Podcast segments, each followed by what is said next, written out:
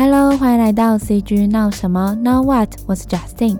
这一集来宾赵安林，他目前是在伦敦工作的动画影像导演。他擅长多元的设计影像风格，并将触动人心的故事转化成视觉艺术。客户合作也有像是国际知名品牌、知名音乐人、故宫博物院等等。他也曾担任金钟五的视觉影像统筹。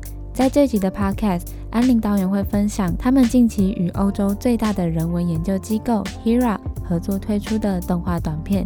那这部短片也会在 Being Human Festival 线上首映。这部短片也是结合了英国、欧洲、台湾三地动画师和研究员一起制作的动画。这个短片主要讲述了片中的主角经历了一个奇幻旅程，慢慢成为一个人类的故事。我们就透过这集的 CG 闹什么来聊聊这部短片背后的创作旅程吧。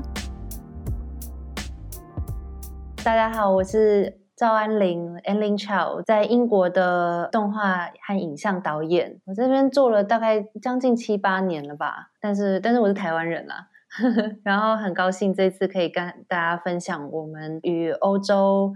人文学中心 HERA 制作的一支庞大的动画，但是这个动画其实是非常非常短动画，却囊括了很大的他们研究的资讯量，我觉得非常的有趣，希望可以分享给大家。安琳你在分享说，在英国那边也待了七八年，然后就想到我们最一开始最早认识是好像是三年多前，就是第一次做女力的那个、哦、那个对耶，哇，OK，也哇也是也过三年了，对啊，然后就想到每一次的访谈好像其实都会，应该说这次的动画也有点跟女力也有一点点关系，就是不同的族群展现，就从我们一开始女力啊，然后到金钟五五，然后到今天的访谈。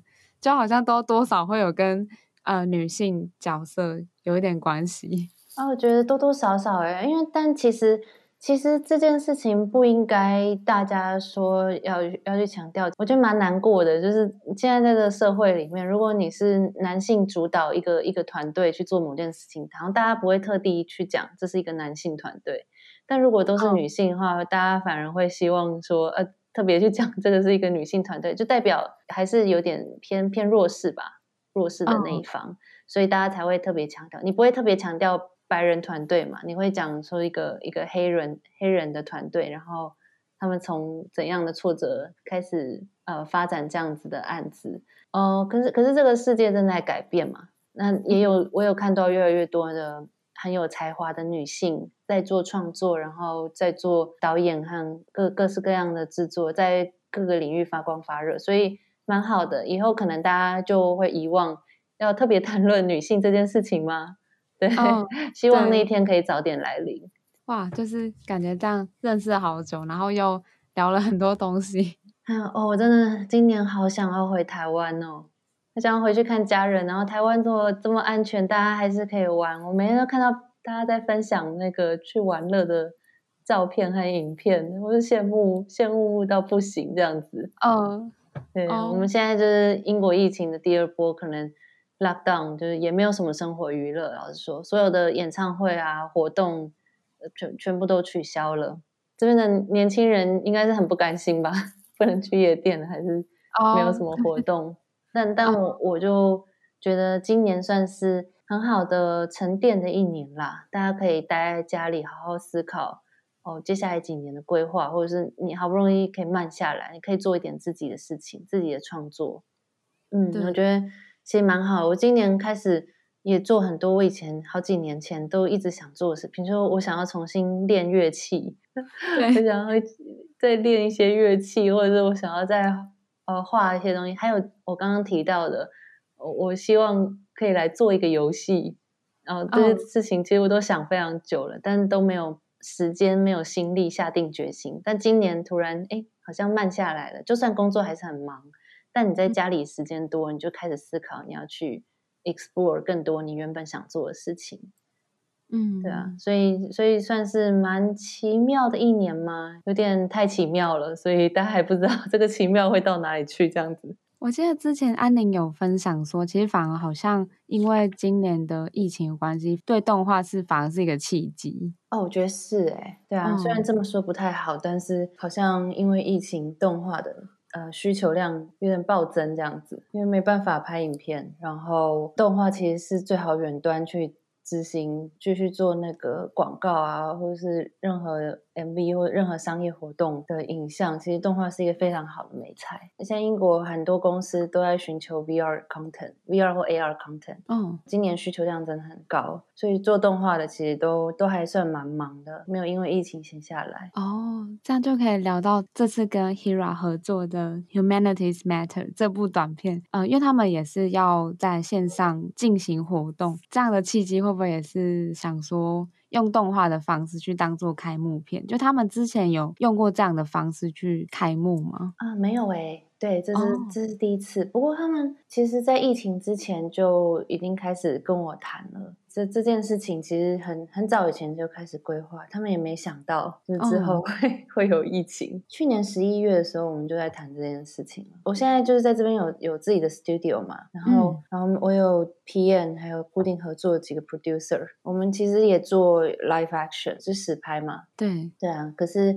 实拍产业就是影响很大啦，都不能拍摄。还好，就是有呃有很多客户，他们以前之前谈的刚好是动画，对啊。然后刚安宁有分享说，这也是 Hira 他们第一次有点像以动画的方式去呈现，就是想必有在这个过程里面，就是跟研究员他们应该有很多要来回讨论的地方。对对，我们讨论很久，这样的时程大概从一开始发想到它实际完成。总共经历了多久的时间？嗯，可能可能差不多六个月吧，因为包含了很长的一个 preparation，嗯，所以这次应该算是准备时间蛮长的一个案子。所以准备时间大概有三个月，然后真正制作就是也有三个月这样子。哦，就是像确认参考资料，然后跟确认里面放的东西，因为我们知道动画里面有放很多就是跟历史有关的东西。对对对，我们有涵盖。很多的人文学科这样子，呃，研究员他们会提供什么样的内容给团队去参考在动画的设计上吗？啊、我解释一下，hero 他们做什么好了。他们是一个欧洲最大的人文学研究机构，然后等于是说，他 support 所有欧洲的人文学研究学者去做他们想做的案子，然后给予资金援助或者是给予资源援助这样子。所以他们有非常多的案子在进行，那那些案子到最后都会报告到这个这个研究机构当中，然后会会上网变成他们的网络 data。所以其实他们是分享了很多他们之前做过的案子的网络 data 给我，然后有。有包含呃，archaeology 和 architecture，还有 history、anthropology，就是像这种各式各样的人文学科的研究，他们是是很注重的，不管是各个层面，比如说是学术类，还是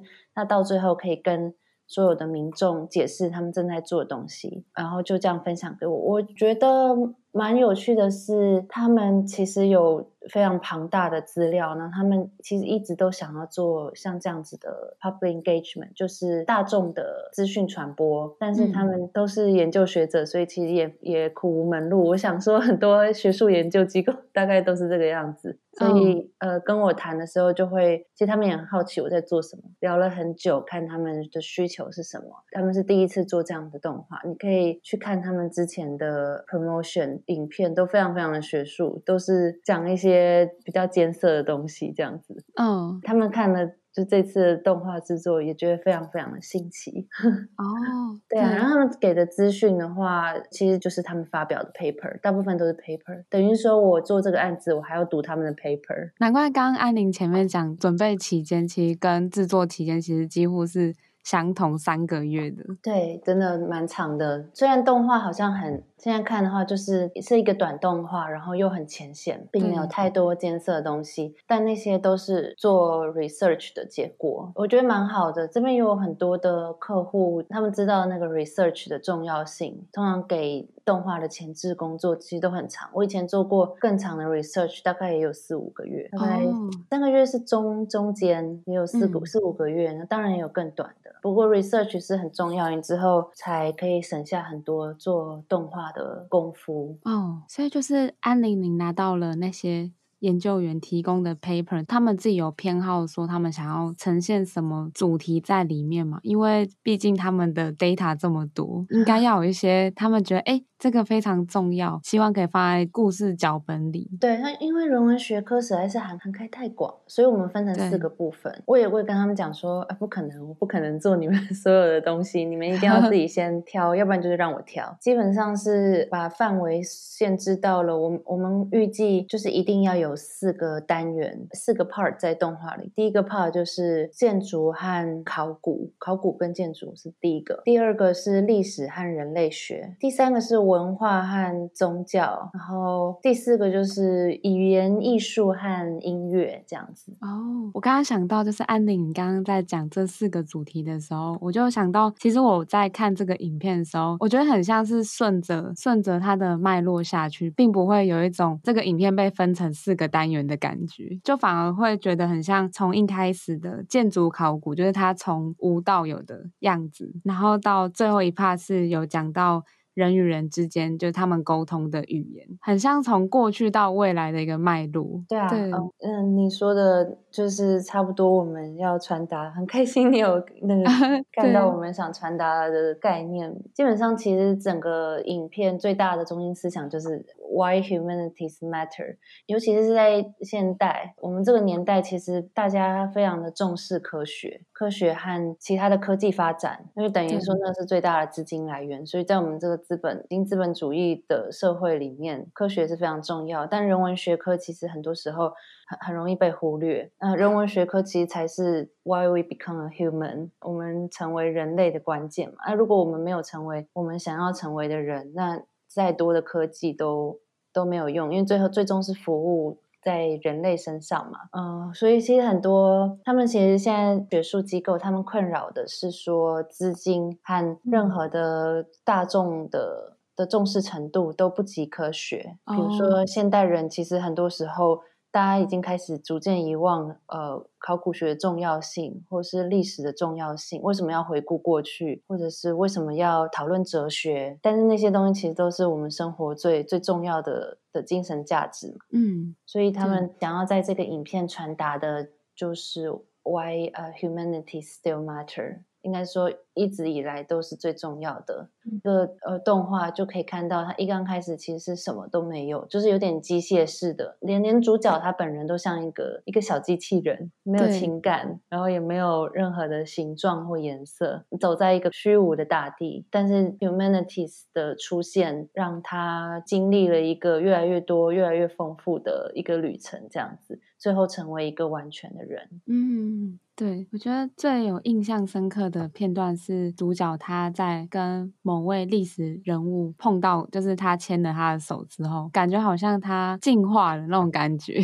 哎，对，进化了。对，觉得团队在啊、呃、每个片段的转场就 transition 里面都编排的非常好。就回到我刚刚说，就不会。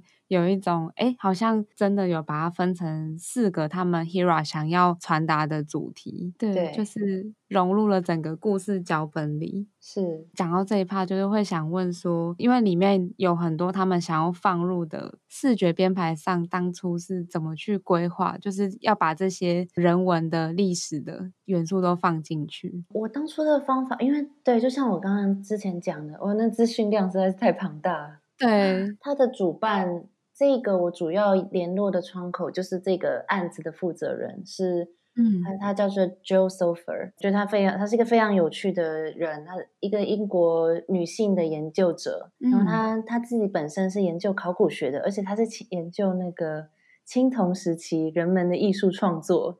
这是他的领域，非常非常 specific。但是他，呃，他是一个就是非常有趣的人。然后等于就是说，他其实也了解说，他们不是很懂怎么把这些资讯变成动画的 transition 的过程。这有点像是在做那种资讯资料处理的 motion graphic，我们只是把它赋予了一个更更有灵魂的故事嘛。所以其实这个资讯量它也不确定到怎么样去 cut down，但我们有一起讨论了大致的他的旅程的过程，就他遇到了什么样子的人，然后他必须要必须要因为经历了什么事情，他有什么样的成长。其实我们是先设定这个主角他会发生的事情哦、oh.，所以等于是说我们先把。把这个人角色设定吗？这个角色的设定给架构好。嗯然后他必须要在触摸、触碰到东西、听到东西，然后还有看到东西，就是各式各样的 five senses，他都有经历了以后，然后他就是成为一个完全的人。那哪些 project，他们这个机构哪些 project 刚好可以促使他成长的契机有关系，就会成为我们选择动画的目标，我们筛选的原则。所以其实是等于我们是用故事架构。去建立好了以后，然后让那些 project feed in 我们的故事架构，而不是说我们顺应着那些资讯去设计我们的故事架构。呃，我觉得这样子是比较正确的做这种资讯动画的处理方式，因为你你其实不能脱离你的故事线，你如果脱离的话，观众只会感到无趣，他会觉得你一直在塞资讯给我，嗯、oh.，这样子就就 it doesn't work 嘛。对，但是如果你是变成是呃这些 project 到最后它是一个一个 guide，它是一个很好的像老师很多老师在指引你走在正确的你想走的道路，所以他们是激发你的的导师，而不是去操控你的的 controller。这样的话就会比较容易把这么庞大的资讯量给 feeding 进去。等于说啊，比如说我现在我需要一个历史人物，然后我听到他的言谈以后，嗯、我可以成长，那我就去找找他们的案子里面，哦、比如说呃，里面有一位哲学家，他跟他讲的那个是古拉丁文，所以我就去构思他的人物设定应该是哪一个人物，所以我找了 Pluto 那个柏拉图嗯的。嗯呃，形象，所以把它 feeding 进去，所以他等于是说，听到了柏拉图的哲学理论，他就长出了耳朵，因为他会听了，他开始倾听，嗯、然后他呃闻到了面包的味道，好像一段他闻到面包味道，是我们找了另外一个关于食物的 中古世纪的食物的研究的报告。哦然后我们就找了里面他们那时候拿着面包的情景，我们就做成那样子的人物。所以其实其实所有的呃庞大的资讯，现在就变成是它只是一个资料库，然后我们就去根据我们的故事，我们去搜寻我们哪些需要，哪些不需要。除非他们真的有一两个案子是真的很非常非常希望放的。那我们就再稍微调整一下我们的故事，嗯、比如说前面的考古学有一只鸟，它碰到了一只鸟，那只鸟其实是这个负责人 Joe Sofer 他的研究项目，哦，然后他们当然也是蛮希望放的，所以我们有为了那只鸟，就是稍微调整一下，它应该要在哪个点去触发它的触碰的行为，这样子。呃，角色它在整个故事，它是经过了嗅觉、味觉，然后视觉，就五感感受。这整个就是历史啊，跟他过去历史上的资料，他看这些历史资料，然后他可能会得到一些启发。那五感这个部分是一开始就想说要把它放进去的吗？这个大概是讨论到、嗯、对，讨论到中段的时候才想到，哎，其实可以就是这样子让他成，因为我们一刚开始只有设计说他经历的世界是从无到有，然后他最后成为一个完全的人类。嗯但是详细他要怎么成为完全的人类，其实我们一刚开始是没有想到的。所以在获得了这些，等于说也是看到了这些庞大的 database，然后稍微阅读了几个文章以后，然后我突然想到，哎，可以可以这么做，所以算是我的 idea 吧。那他们就觉得，哎，从无到有的架构是是他们那时候 propose 的。他们就觉得，哎，这个非常 feeling，可以可以让角色从完全没有表情的机器人，然后长出五感，因为五感长出器官，这样子是一个很有趣的过程，嗯、所以我们就这么做了。哦，主角他并不只是打开一本书，就有点像我们在看历史课本去了解以前的东西，而是他沉浸式的体验在这里面。哎，对，戴上 VR 的 headset。然后就想到说，因为我们看到那个画面的视觉呈现上，就三 D 跟二 D 其实融编排上搭配非常非常完美，就画面的编排上，就是要怎么去拿捏它这样的比例分配。如果是说我们要怎么样统合三 D 跟二 D 的，其实我们这个制作蛮 蛮有趣的是，通常大家会先把三 D。场景做好，再制作那个二 D 的角色。但我们其实是好像有点相反，我们是先做了二 D 的角色，再再去制作三 D，蛮有趣的。不过原因不是一个很特别的原因，嗯、而是就是那个二 D 的绘师，呃，他是一个法国的动画师，他的手脚太快了，他的速度非常非常快，哦、所以。我那时候跟他讨论完，然后主要的角色是他画的，主要的那个小人物是他画。我我有制作的部分有其他的动画，然后还有跟三 D 的统合。嗯、那这个主角我就交给他了，然后他动作非常的快，嗯，对啊，就是短时间之内他就一直生出来给我这样。然后我那我就想说，好，那没关系，我们这个二 D 的我们就先成型，因为我其实也跟他讨论很久了，怎么设计。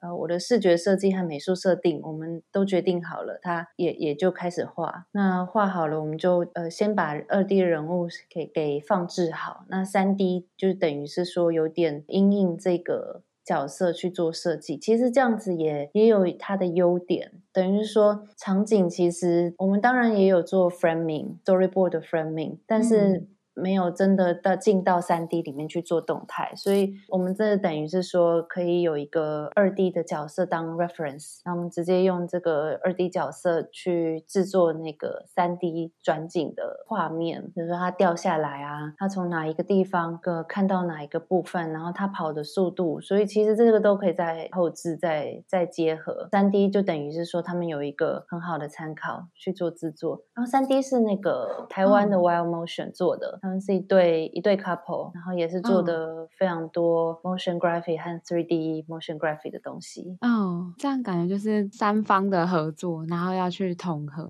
那就是这样的合作模式。因为刚刚前面讲讲到说，法国在做二 D 的原画，其实。做的很快，刚刚有稍微讲到是有二 D 角色出来，反而可以提供三 D 很好的参考，这样会不会反而其实是有加速后面的制程？我觉得是有的耶，在动画制作上，你想要先做好三 D 还是二 D，这个这个都可以，都有那个进行的方式。不过以二 D 角色来为主体做 reference 的话，我觉得做出来的动画好像有点。有点稍微不一样，我就是这次做完，我就是跟之前做的动画比较的话，我觉得自己感觉都有点不一样。以以二 D 为主体的动画制作方式，就真的是你比较可以感受到那个二 D 的人物很很跳跃，你你是符合着那个二 D 在在进行，所以我其实也不是很确定，呃，但我猜很多日本的动漫制作方式应该也是这样子，应该角色。很早期就已经先先设定好，然后甚至可能画好，嗯、然后场景再去做相应的规划，这是它的优点之一。我觉得你你比较会连接那个角色的 movement。因为我刚刚想到，就是安林之前最早一开始帮故宫做的，也是以二 D 角色去，也就是他非常就主角光环都在他上面。对对对对，我觉得那个色彩颜色好像，就我觉得好像。看过之前安玲玲之前的作品，配色上我觉得还还蛮有之前你的风格，就比较偏紫色调、蓝色调。那在色彩规划上，可以跟我们分享一下吗？嗯、我很喜欢这个颜色，但。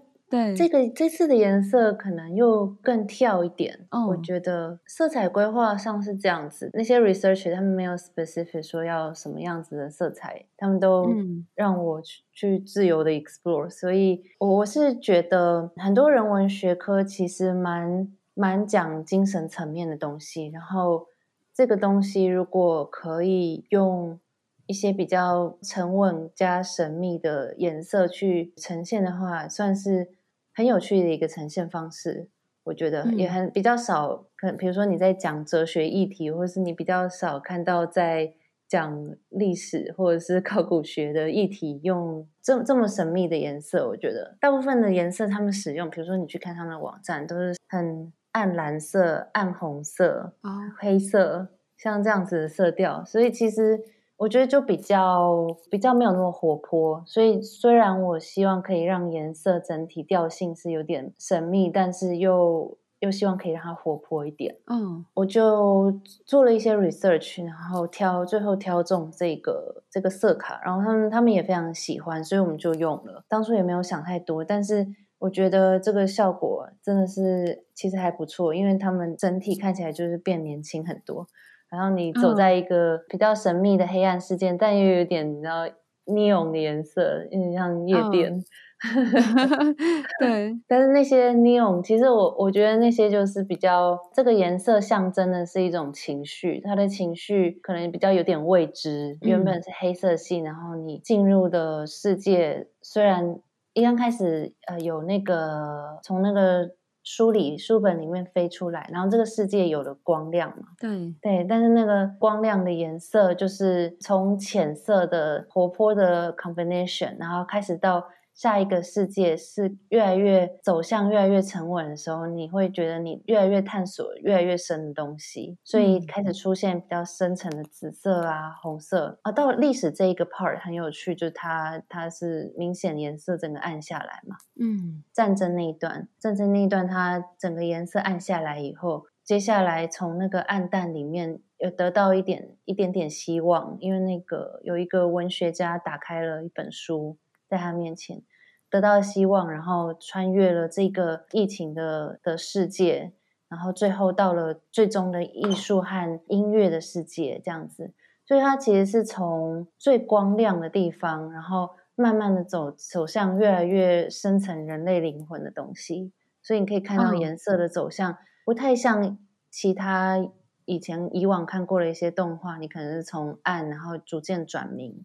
我其实是有点相反过来，它一刚开始打开书，它就是非常明亮的，嗯，对。但是它其实是就是等于说让你从表层走到深层，所以我们的颜色其实是呃也是走以那个情绪为主体去做设计，这样子。嗯，就是光是在故事还有颜色上就有很多思考。那我们有看到。这个动画的演进过程搭配配乐其实也蛮棒的，就是在配乐部分是怎么去跟呃外部的团队去合作，就在配乐上。呃，配乐是一个在意大利的，然后他的团队做的。嗯、其实一直以来我就是很很喜欢他的作品啊，他有他的作品有包含各式各样的动画，对、嗯，帮发超级多动画。制作配乐的，蛮有才华的。所以那个意大利的配乐师，他拿到我们这个 piece 的时候，其实是不完整的。我都那时候给他的时候，东西都还没做完。然后，但我就希望他可以在、哦、呃一刚开始就 get involved，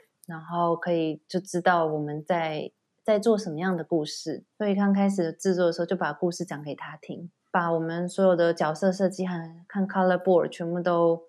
呃，跟他沟通好，然后他就可以开始想，他开始想一些编辑一些主要的 melody，因为其实我们有一个 melody，一个主旋律这样子。嗯、那他是比较早先想到那个主旋律，然后之后再看，哎，哪个适合，我们再把它放到动画里面。所以沟通其实其实没有太大的问题。我等于是说，我是根据他以往的作品去选择跟他合作的，其实之前也合作过啦，嗯，所以也也了解他做事的方式，然后我们就。中间大概前前后后有改革两三个版本吧，但最后我觉得都都还蛮顺利的，而且情绪的转折，他他可能是这样子，他是非常的想要为电影做配乐，所以像这个 piece，它其实就不是很普通的动画广告，你没有办法用一直 looping 的旋律去去简单的把这个音乐做做完，它等于说它有转折。然后你还必须跟着那个角色，他哪里长出东西，他可能很很兴很兴奋，很很活泼，很期待。然后到了他的战争的地方，他很悲伤，然后很难过，然后又最后你又得到希望，然后最后到一个一个未知的世界。这个过程其实是有点算是分四个阶段的 wave，它是根据这个 wave 去做音乐。我觉得也不是说所有的动画广告配乐师可以做到，我觉得它算是一个第一个 job 这样子。因为这已经是有点像是以那种电影规格的方式去，它是一个很大活动上要出现的动画，所以就是比照电影规格去做，哎，对，这必须要必须要克制。嗯，对。哦，如果我讲回刚刚的故事的进行的话，跟随着那个主角他去，呃，就是他打开一本书，然后他有点像把自己放在一个旅程里面去做体验。那我觉得他在体验那个过程中，就是会。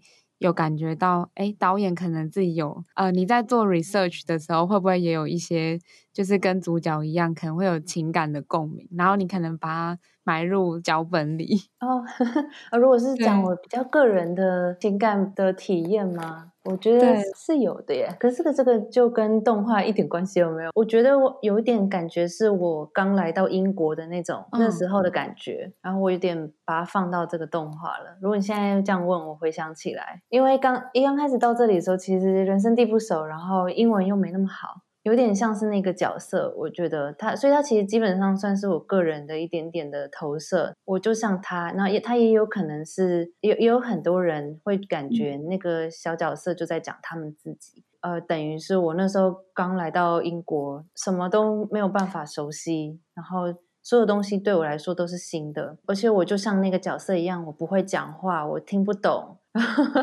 然后我也。就是没有碰过这些，触碰过这些物体这样子，或者是这边的人，等于是我像像是一个半聋半哑的状态，在英国这里生活。但是，一旦有人开始跟我讲话了，我可能就会开始长长出耳朵，开始学会要怎么去倾听。啊，可能还包含喝酒啦。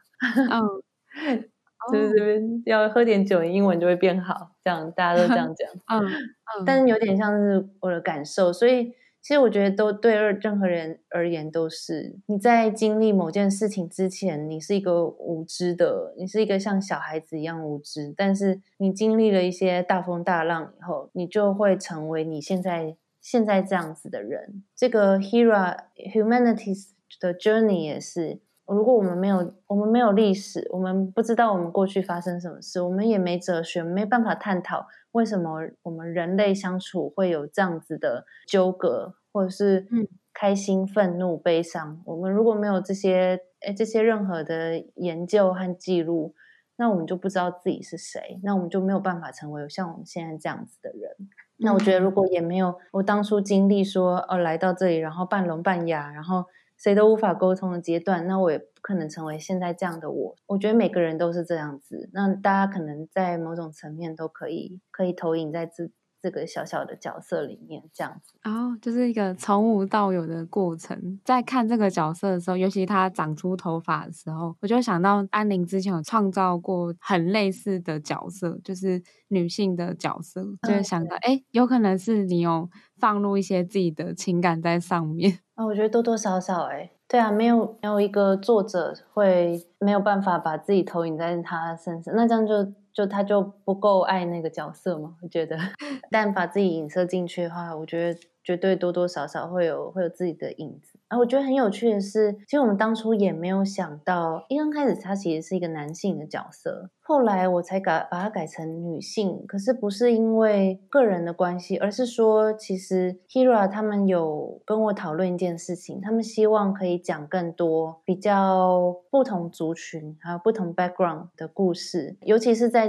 这个今年这个年代，大家都知道今年发生很多事情，然后开始很多人。在为比较少数种族或者是比较弱弱势的种族去发声，然后希望他们可以有有更多的曝光机会嘛。那我觉得这个有点像是把一点点的那个女性的意识给给放进去，但我觉得其实它也不一定要是男性儿女还是女性，而是说我觉得它有点给观众 surprise 吧，因为可能他一刚开始的机器人的形象，大家会觉得哦，他是可能是一个男生，对，他没有。任何的女性特征，但是但她最后却长成了一个女性，我觉得算是一个很有趣、很惊喜的转折。嗯、哦，没错。然后里面也有很多不同的种族，你可以看那个女主角穿快速穿过疫情的。过程中也有出现很多呃肤色比较深的，或者是黄色的，就是各式各样的人种。其实他就是在讲我们这个世界，其实 humanities 的世界里面是不分种族的，因为我们都是人类，我们都是一样的，我们也有自己的文化。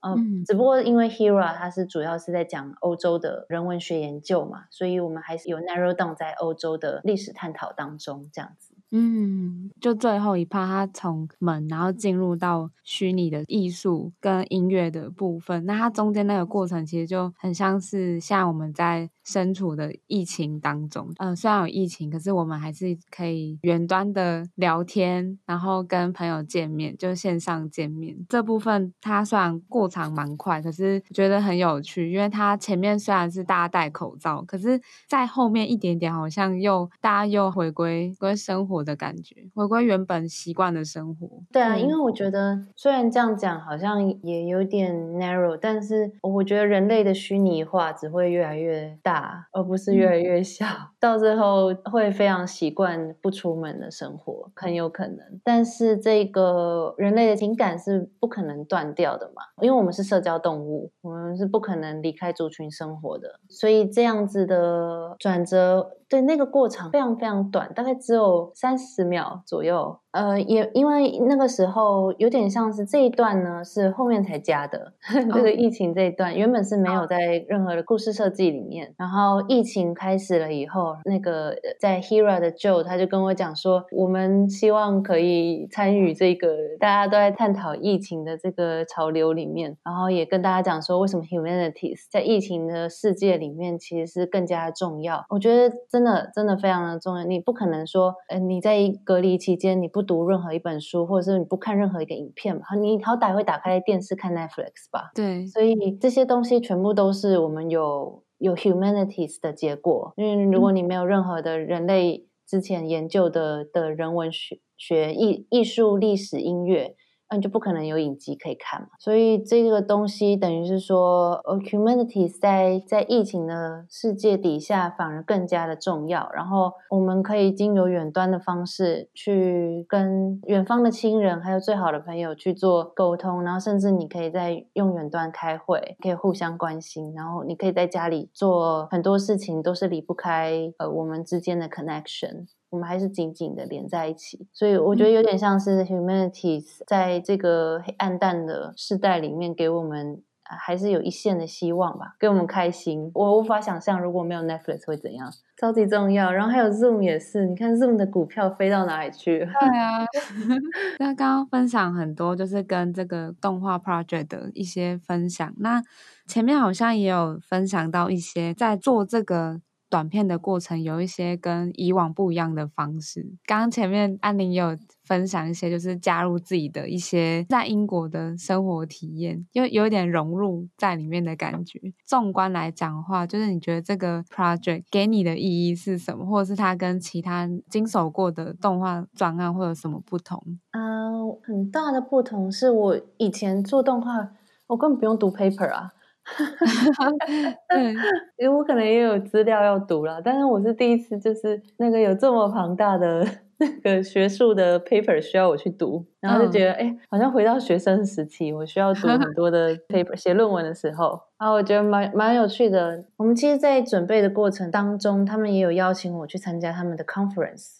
哦，你可以想象我去参加 Humanities 的 conference，我要讲什么？其实我很，我就是去参加，哎，他们还蛮对我蛮好的，就是。邀请我去波兰的呃一个一个会议中心，然后那个地方是它叫它叫 Gdansk，北波兰的一个城市，嗯，然后我去哦，真的很美，还有一个很大的 canal，然后周遭有非常多的 hotel，这样。我去的时候，我就参加他们的会议，他们的会议其实都在探探讨学术的东西，我其实可能也也只有听懂了一半，但他们很有趣的是，在探讨完之后，嗯，他们有邀请自己的 project。研究的音乐主题，然后去做一个开一个音乐的演奏会。那些乐器有点融合现代的电子，加上中古世纪的一些传下来的乐器，可能有些乐器甚现在甚至几乎我很少看到了。嗯，对。然后他们就做一个这样子的音乐表演会，然后觉得非常有趣。所以这个案子等于是说，我也从来没有踏入过，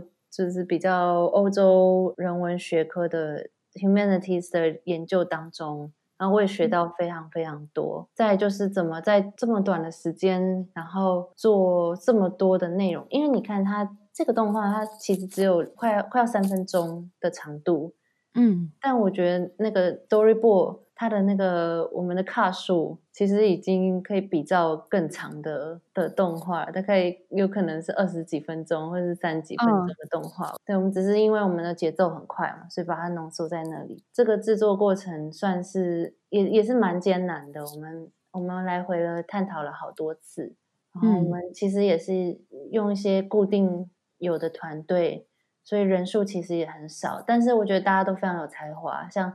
像那个法国的动画师啊，然后台湾的三 D 场景的 Wild Motion 啊，那个意大利的音乐制作人，还还有我们还有一些 Color Grading 的人是在在英国，他们也有也有帮忙这样子，所以有点像是全世界各地嘛，嗯，对，的人一起参与，虽然是一个嗯不是那么，并不是一个 feature film 还是什么等级的，但是。大家其实都参与度蛮高的，因为其实我说那些呃法国人和意大利人，他们其实我都是之前在英国认识的，只是因为疫情的关系，大家都回老家了。嗯，那个有一段那个疫情的，大家都在自己家里，然后用荧幕讨论，我觉得那个可能就是我们那时候制作的过程。嗯，所以其实我们也都见不到彼此，都在自己的家里。那我可是我很开心，大家都可以回到。自己的家里跟家人在一起，这样算是算是蛮有趣的。虽然身处不同的地方，我们却可以进行继续进行动画案子，我觉得蛮好的。可能像是未来的趋势吧，我想。对，刚安玲分享这一段，很像是这部短片它最后一 part 的部分。就是虽然大家都在家里，可是艺术跟人文的累积是不会中断，就是大家都还是一起创作。对对对，我们不可能 live without 艺术和音乐。最后，她女主角她到了最后的艺术和音乐世界，她成为一个完全的女孩子了。那她就再也不需要那本书了。说那本书其实是有点像是带领她进入这个世界的一本书，在动画的一本书，所以她那本书就留了下来。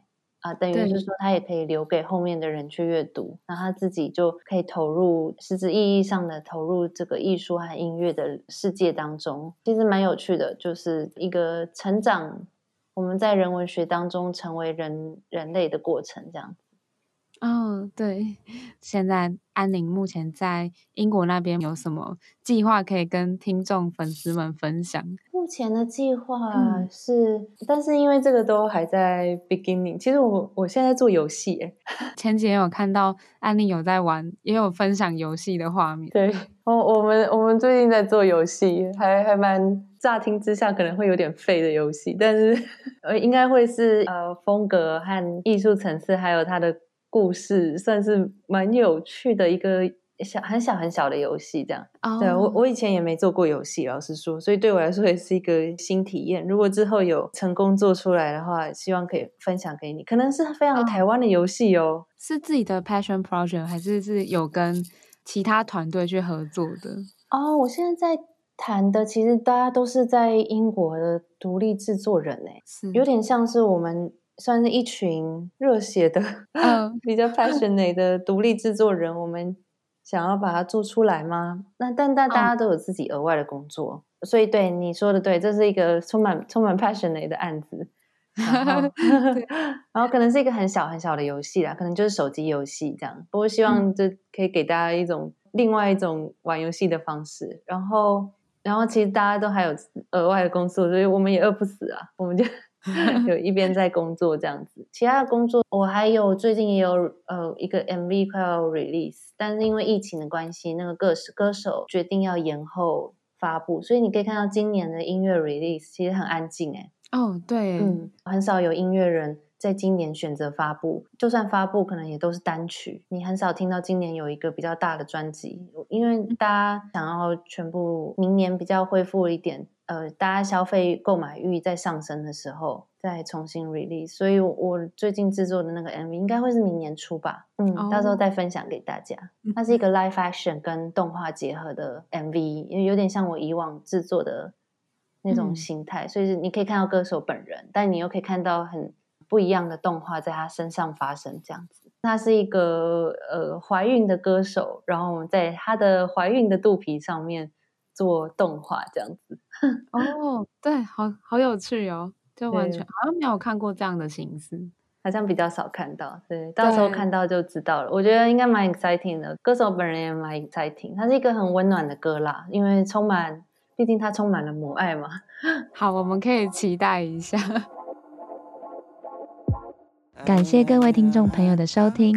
安林导演在这一集里不仅分享了很多在这部动画作品背后的创作故事，也有聊到一些他在英国工作的点点滴滴。那这一集我们围绕在人文研究机构所探讨的主题 Humanities 人文，它就包含了哲学、史学、艺术。对于现在身处疫情时期的我们，也是带领我们走过艰难时刻的重要陪伴。那小编也想和你们分享一下。这个论坛 Being Human Festival 现在也正在免费索票中，欢迎有兴趣的听众朋友们可以找到 Podcast 的节目资讯栏中的连结，就可以观赏线上的论坛喽。那想要和这集来宾交流的话，也欢迎你到 INCG 的 Instagram 找小编尬聊。喜欢 CG 闹什么 Podcast 的朋友，也欢迎你们到 Apple Podcast 留下评论，你的评论对我们都是非常好的鼓励哦。那我们就下星期天同一时间晚上八点继续闹一波喽，拜拜。